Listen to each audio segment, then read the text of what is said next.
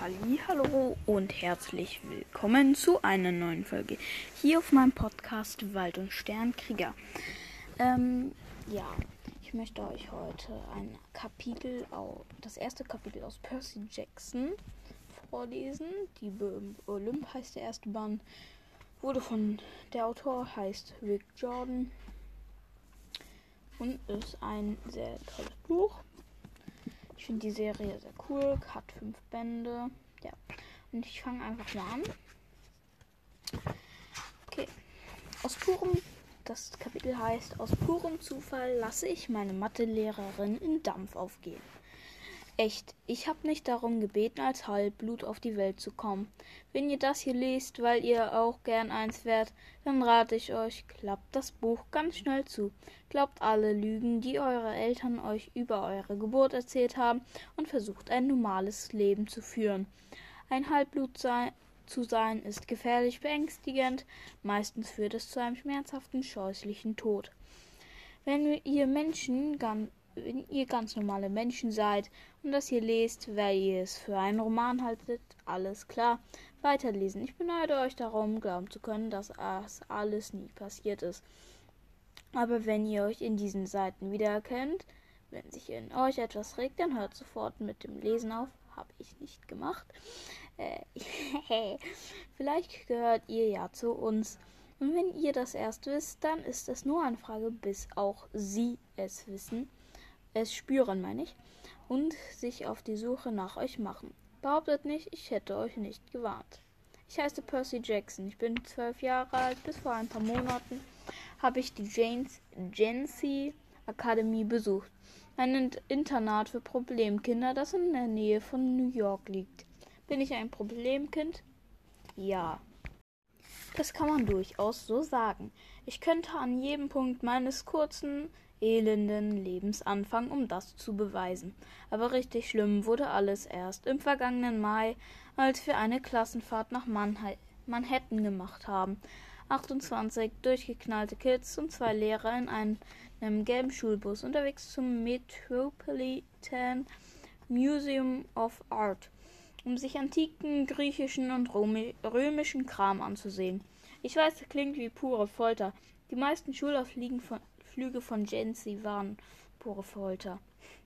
Aber diese Fahrt wurde von Mr. Brunner geleitet, unserem Lateinlehrer, und da habe ich mir doch Hoffnung gemacht. Mr. Brunner war ein Mann im mittleren Jahre, der einen Motor motorisierten in einem motorisierten Rollstuhl saß. Er hatte schütt schütteres Haar, einen struppigen Bart und trug eine ausgefranste Tweedjacke die immer nach Kaffee roch. Eigentlich würde man ihn gar nicht für cool halten, aber er erzählte Geschichten und Witze und ließ uns im Unterricht Spiele machen. Und er hatte eine umwerfende Sammlung von römischen Rüstungen und Waffen. Deshalb war er der einzige bei den der einzige Lehrer, bei dem ich im Unterricht nicht eingeschlafen bin. Bäm. Hey. Ich hoffte also, dass dieser Ausflug ganz nett sein würde. Zumindest hoffte ich, dass ich ausnahmsweise einmal keinen Ärger kriegen würde. Oh Mann, da lag ich ja sowas von falsch. Bei Klassenfahrten habe ich einfach immer Pech. Wie damals, als wir das Schlachtfeld von Saratoga besucht haben. Jetzt kommt was, was in der Vergangenheit passiert war, bevor der Ausflug, den sie jetzt machen, kommt. Ihr versteht, was ich meine. Da passierte dieses Unglück mit der Kanone aus Un aus dem Unabhängigkeitskrieg. Ich hatte natürlich nicht auf den Schulbus gezielt, aber von der Schule gefeuert wurde ich trotzdem. Und auf der Schule davor habe ich, als wir im Haifischpark äh, hinter, den, hinter die Kulissen schauen sollten, auf dem Steg aufs Versehen den falschen Hebel berührt und die Klasse musste unerwartet eine Runde schwimmen. Und auf der Schule davor, naja, ihr wisst schon, was ich meine. Auf diesem Auflieg, äh, Ausflug also sollte es gut, alles gut gehen. Da, dazu war ich fest entschlossen. Während der ganzen Fahrt in der St das ist jetzt wieder im heutigen Ich, im heutigen, in der heutigen Zeit, ne?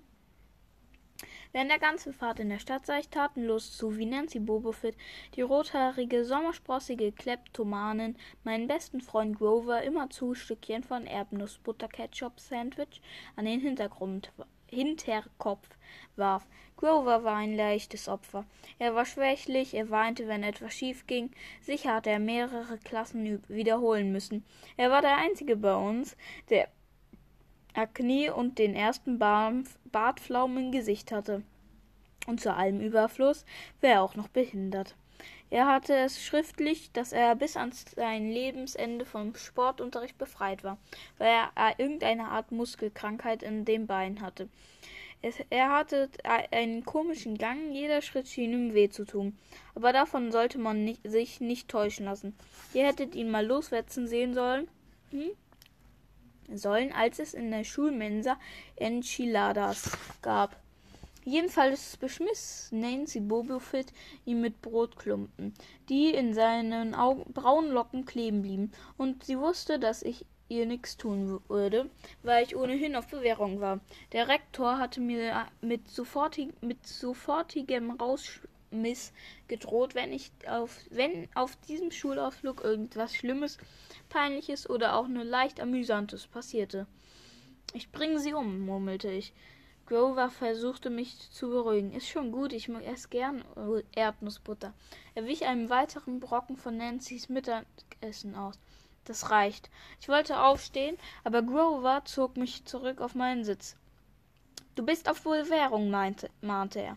Und das heißt, und du weißt, wem sie die Schuld zuschieben werden, werden wenn irgendwas schief geht. Im Nachhinein wünschte ich, ich hätte Nancy Bobofit an Ort und Stelle eine reingesammelt, gesemmelt. Von der Schule zu fliegen wäre noch gar nichts gewesen im Vergleich zu den Scherereien, die ich nun bald haben würde. Mr. Brunner führte uns durch das Museum. Er fuhr in seinem Rollstuhl vor uns her, durch weite Galerien mit lautem Echo, vorbei an Marmorstatuen und Glaskästen voller uralter schwarzer und orangefarbener Töpfersachen. Ich konnte es einfach nicht fassen, dass dieser Kram zwei oder dreitausend Jahre überlebt hatte. Mr. Bronner versammelte uns vor einer fast vier Meter hohen Steinsäule, auf der eine Sphinx saß, und erzählte uns, dass, dies, dass das eine Grabsäule sei, eine Stele, Stele oder so für ein Mädchen in ungefähr unserem Alter. Er erzählte uns, was an den Seiten in den Steinen geritzt war. Ich versuchte mir das alles anzuhören, was ja irgendwie doch interessant war. Aber alle um mich alle um mich herum quasselten und immer wenn ich halt doch mal die haltet doch mal die Klappe sagte, starrte die andere Lehrerin, Mrs. Dodds, mich wütend an. Mrs. Dodds war eine kleine Mathelehrerin aus Gorgi Gorgia und trug immer eine schwarze Lederjacke. Obwohl sie schon 50 war, sie sah fies aus. Genug aus, um auf einer Harley Harley voll in den Schrank, Schrank zu brettern. Egal. Sie war mitten im Schuljahr nach Jancy gekommen, als unsere Mathe, letzte Mathelehrerin einen Nervenzusammenbruch erlitten hatte. Vom ersten Tag an war Mrs. Dodds hin und weg von Nancy Bobofit. Mich dagegen hielt sie für die reine Teufelsbrut. Sie zeigte immer wieder mit einem krummen Finger auf mich und sagte honigsüß, so, mein Herzchen. Und dann wusste ich, dass mir ein Monat Nachsitzen bevorstand. Einmal nachdem ich bis nach Mitternacht Auflösungen aus alten Mathebüchern hatte ausradieren müssen, sagte ich zu Grover, dass ich mir gar nicht vorstellen könnte, dass Mr. Do Mrs. Dodds ein Mensch sei. Er schaute mich mit ganz ernster Miene an und sagte, du hast ja sowas von, du hast ja so recht. Mr. Brunner redete noch immer über griechische Ga Grabkunst. Da riss Nancy Bobofit einen blöden Ritz über äh, den nackten Typen oben auf der Stele, Stele und ich fuhr herum und sagte, kannst du jetzt endlich mal die Klappe halten? Das sagte ich lauter, als ich es vorgehabt hatte.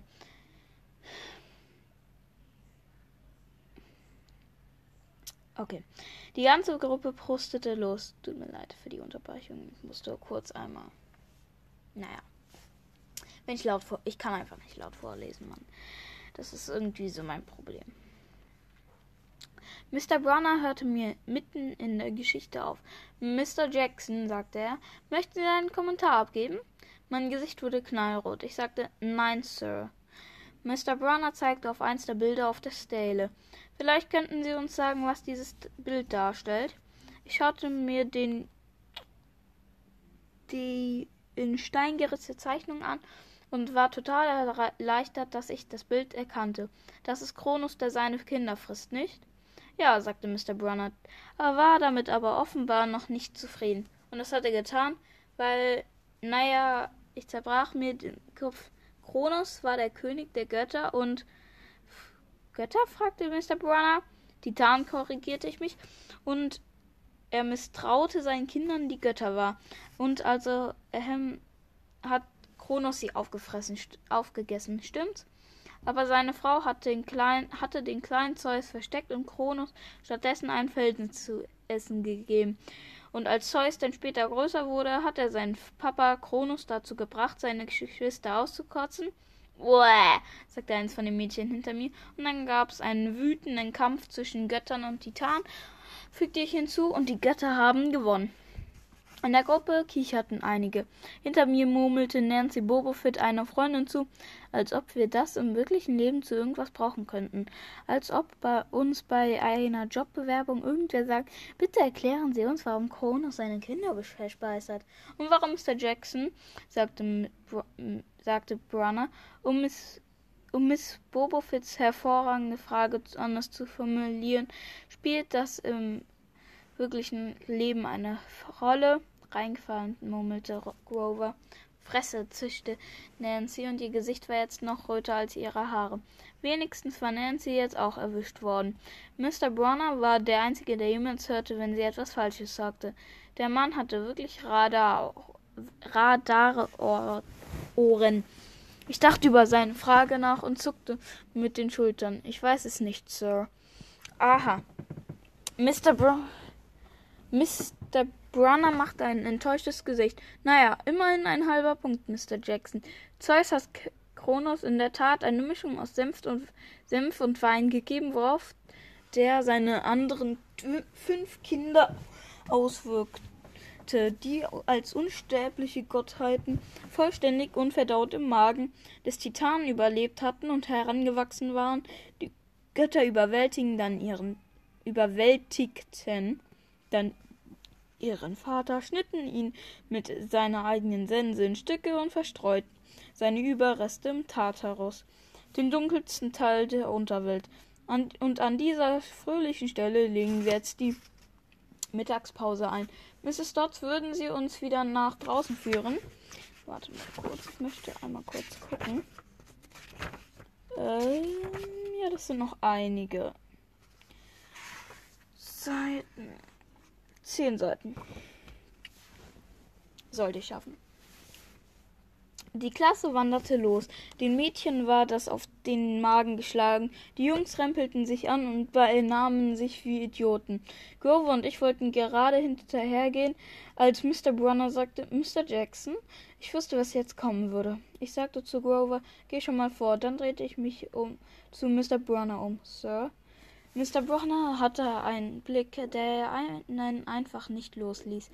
Intensive, braun, intensive braune Augen, von denen man denken konnte, sie wären tausend Jahre alt und hätten alles schon gesehen. Du musst die Antwort auf meine Frage finden, sagte Mr. Brunner. Nun, über die Titanen, über das wirkliche Leben und was der Unterrichtsstoff damit zu tun hat. Ach, was du von mir lernst, sagte er, ist von ungeheurer Bedeutung, und ich werde dir von dir nur das Beste akzeptieren, Percy Jackson. Ich wurde wütend. Dieser Typ setzte mich dermaßen unter Druck.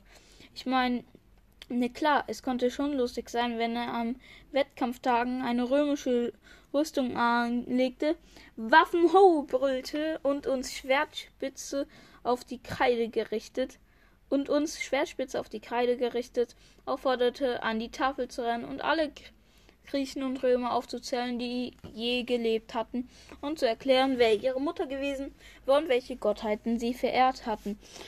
Aber Mr. Brunner erwartete, dass ich genauso gut war wie alle anderen, obwohl ich Legastheniker und hyperaktiv war und in meinem ganzen Leben nie eine bessere Note als befriedigend gehabt hatte. Nein, das stimmte nicht. Er erwartete nicht, dass ich ebenso gut war, ich sollte besser sein. Und ich konnte mir diesen, diese ganzen Namen und Fakten einfach nicht merken, mal ganz zu schweigen davon, sie richtig zu schreiben. Ich murmelte etwas von größerer, etwas von größerer Mühe geben, während Mr. Browner eine lang, einen langen, traurigen Blick auf die Stele warf, als ob, die als ob er bei der Beerdigung dieses des Mädchens zuge zugegen gewesen wäre. Dann sagte er, ich sollte nach draußen gehen und mein Sandwich essen. Und meinen Sandwich essen. Die Klasse hatte sich auf der Vordertreppe des Mo Museums versammelt, wo wir den Verkehr auf der Fifth Avenue beobachten konnten. Über uns braute sich ein gewaltiger Sturm zusammen, mit schwärzeren Wolken, als ich das jemals in der Stadt gesehen hatte. Ich nahm an, das lag an der Klimakatastrophe, denn im ganzen Staat New York war das Wetter seit Weihnachten schon komisch gewesen. Wir hatten heftige Schneestürme gehabt, Überschwemmungen und Lauffeuer, die durch Blitzeinschläge entstanden waren. Es hätte mich nicht im geringsten überrascht, wenn hier ein Hurrikan aufgezogen wäre. Die anderen schienen nichts davon zu bemerken. Die Jungs bewarfen die Traum Tauben mit Salzcracker. Nancy Bobofit versuchte etwas aus der Handtasche einer vorübergehenden Frau zu klauen und Mr. Dodds. Mrs. Stotz kriegte natürlich rein gar nichts mit. Kurve und ich setzten uns auf dem Brunnenrand weit weg von allen den anderen. Wir dachten, die, dann würden vielleicht nicht alle Welt wissen, dass wir auf diese Schule gingen die Schule für Versager, die nirgendwo, nirgendwo anders zurechtkamen. Nachsitzen? fragte Grover. Nö, sagte ich. Das macht der Mr. der Brunner doch nicht. Aber ich wünschte, er könnte mich mal in Ruhe machen lassen. Ich bin eben kein Genie. Grover schwieg eine Weile, dann, als ich schon mit dem tiefsinnigen Philo mit einem tiefsinnigen philosophischen Kommentar rechnete, der meine ba Laune verbessern sollte, fragte er, kann ich deinen Apfel haben? Ich hatte keinen besonderen Appetit, deshalb gab ich ihm ihn ihm. Ich sah mit viel, mir die vielen Taxis auf der Fifth Avenue an und dachte an die Wohnung meiner Mutter, meiner Mom, meine ich. Nochmal. Und dachte an die Mutter, ein. Oh, ich hasse es, laut vorzulesen und dachte an die Wohnung meiner Mom, die gar nicht weit entfernt lag. Ich hatte Mom seit Weihnachten nicht mehr gesehen. Ich hätte mich am liebsten in ein Taxi gesetzt und nach Hause, um nach Hause zu fahren. Mom hätte mich umarmt und sich, sich gefreut, mich zu sehen. Aber sie wäre auch enttäuscht gewesen. Sie hätte mich sofort nach äh, Jancy zurückgeschickt und, geschickt und mich daran erinnert, dass ich größere Mühe geben müsste, dass das hier meine sechste Schule und in, in sechs Jahren war und dass ich vermutlich wieder fliegen würde. Ich würde einen ihren traurigen Blick nicht ertragen können. Nicht ertragen. Mr. Brunner hielt in seinem Rollstuhl unten vor der Roll Rollstuhlrampe. Er aß Sellerie und las in einem Taschenbuch. Ein roter Regenschirm ragte ihm hinten aus seinem Stuhl auf und dadurch sah der Stuhl wie, aus wie ein motorisierter Kaffeetisch. Ich wollte gerade mein Butterbrot auspacken, als Nancy Bobofit mit ihren hässlichen Freundinnen vor mir auftauchte. Sie hatte es wohl satt Touristinnen zu beklagen. Auch und die Reste ihres Proviants und die Reste ihres Proviants in Grovers Schoß fallen, zu, fallen lassen. Huch, Sie grinste mich an und zeigte dabei ihre schiefen Zähne. Ihre Sommersprossen war, äh, waren so orange, als ob jemand ihr Gesicht Flü mit flüssigem Cheetos besprüht hätte. Ich versuchte ganz cool zu bleiben. Das hätte der Schulpsychologe das hatte der Schulpsychologe mir eine Million Mal geraten. Zähl bis zehn, dann kriegst du deine Wut im Griff. Aber ich war so wütend, dass ich nicht mehr denken konnte. Mein Ohren schienen eine Welle zu brausen, dass sie angefasst. Ich kann mich nicht daran erinnern, dass ich sie angefasst ha hat, habe, aber plötzlich saß Nancy im Brunnen auf ihrem Hintern und kreischte, Percy hat mich geschubst. Sofort standen Mrs. Dodds neben uns. Ein paar von den anderen flüstern, habt ihr gesehen? Das Wasser, als ob es sie gepackt hätte. Ich hatte keine Ahnung, wovon sie redeten. Ich wusste nur, dass ich jetzt neuen Ärger bekam. Kaum hatte Mrs. Dodds sich davon überzeugt, dass die arme kleine, dass die arme kleine Nancy nicht verletzt war. Oh. Bei uns in der Schule musste man sich durchkämpfen. Und ihr versprochen, ihr im, äh, was? Und ihr versprochen, in ihr im Museumsladen ein neues Hemd zu kaufen und überhaupt und so weiter, machte sie sich über mich her. In ihren Augen brannte ein triumphierendes her Feuer, als ob ich etwas getan getan hätte, auf das sie schon die, das ganze Schuljahr wartete. So, mein Herzchen. Ich weiß, knurrte ich, ein Monat Bücher radieren. Das war nicht die passende Antwort. Komm mit. Halt! Schrie Grover. Ich war das. Ich hab sie geschupft. Ich starrte ihn verblüffend an. Ich konnte es nicht fassen, dass er versuchte, mich zu retten. Grover hatte Sterbensangst vor Mrs. Dodds. Sie starrte ihn so wütend an, dass seine flaumigen Wangen zitterten. Das glaube ich Ihnen nicht, Mr. Underwood, sagte sie. Aber Sie bleiben hier. Grover sah mich verzweifelt an. Schon gut, Mann, sagte ich zu ihm. Danke, dass du es versucht hast. Herzchen, bellte Mrs. Dodds mich an. Sofort. Mrs. Bobofit feixte. Ich, verpass, ich verpasste ihr mein Strich bringe ich nachher umglotzen, dann drehte ich mich zu Mrs. Dodds um, aber die war nicht da. Sie stand vor dem Museumseingang ganz oben auf der Tre Treppe und winkte mir ungeduldig zu. Wie war sie da so schnell hingekommen? Ich habe oft solche Momente, in denen mein Gehirn einschläft oder sowas, und als nächstes weiß ich dann, dass ich etwas verpasst habe, als sei ein Puzzlestück aus dem Universum gefallen.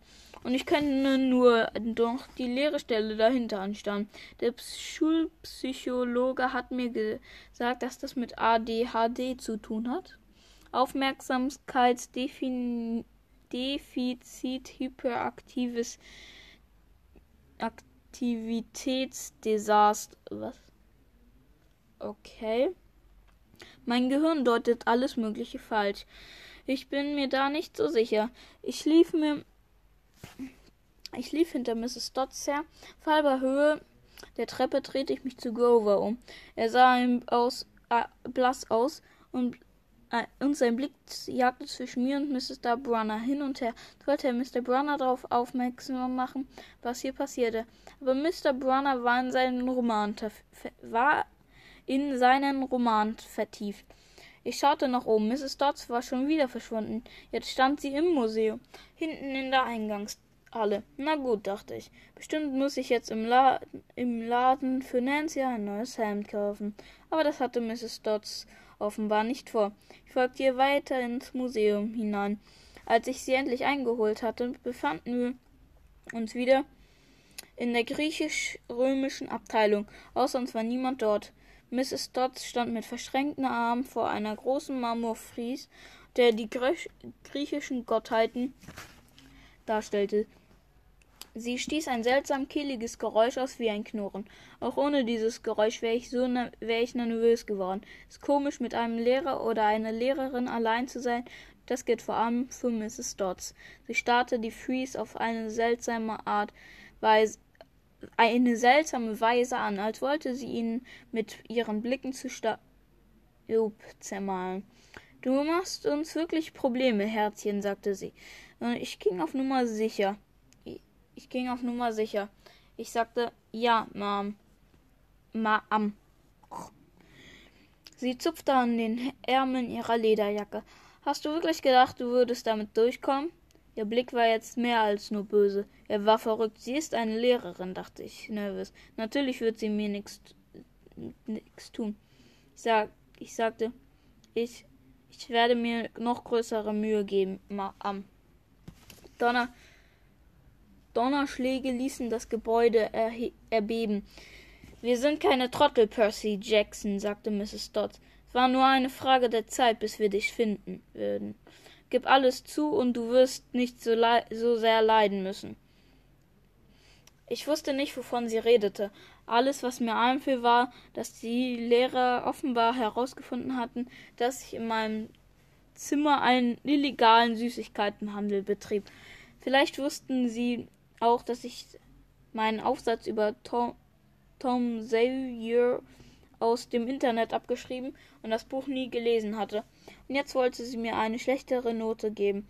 Oder schlimmer noch, mich zwingen, es zu lesen. Na, sagte sie gebieterisch. Ma'am, ich weiß nicht. Deine Zeit ist um, fauchte sie, und ihre Augen glühten wie Grillkohle. Ihre Finger wurden länger und verwandelten sich in Krallen. Ihre Jacke zerschmolz zu großen lederartigen Flügeln. Sie war kein Mensch. Sie war eine runzlige Hexe mit Fledermausflügeln und Krallen.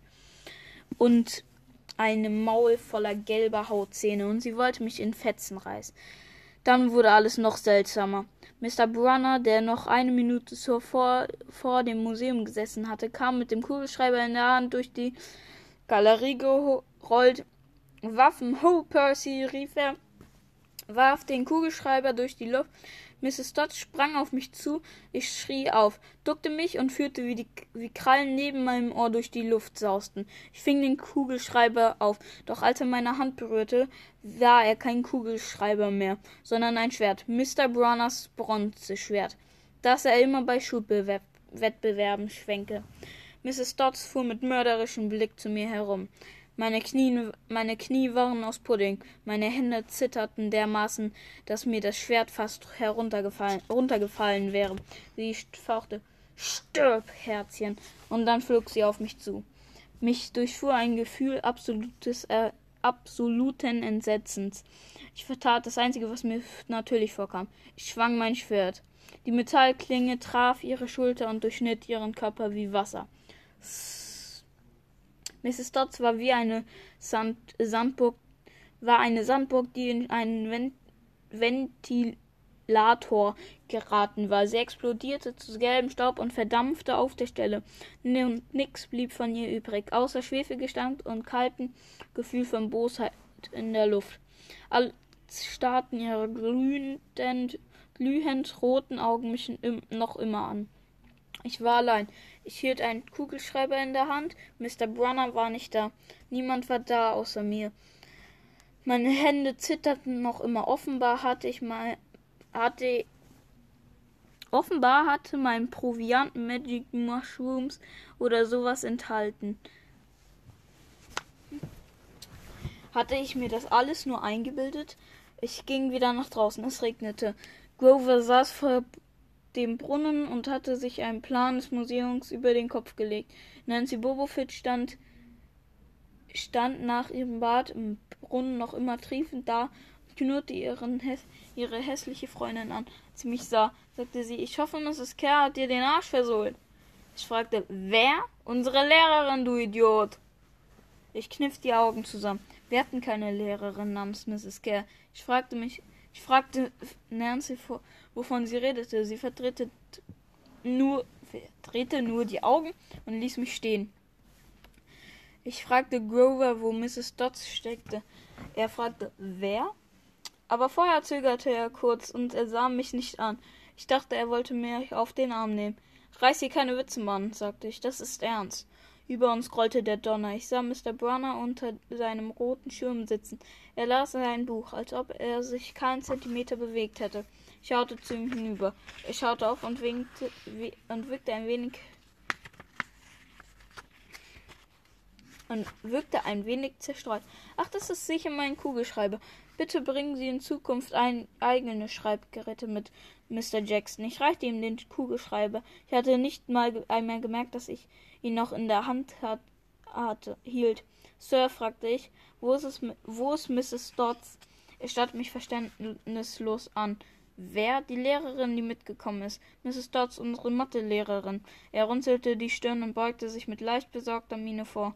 Percy, hier ist keine Mrs. Dodds mitgekommen. Soviel ich weiß, hat es an der Jancy Akademie nie einen Mrs. Dodds gegeben. Bist du vielleicht krank?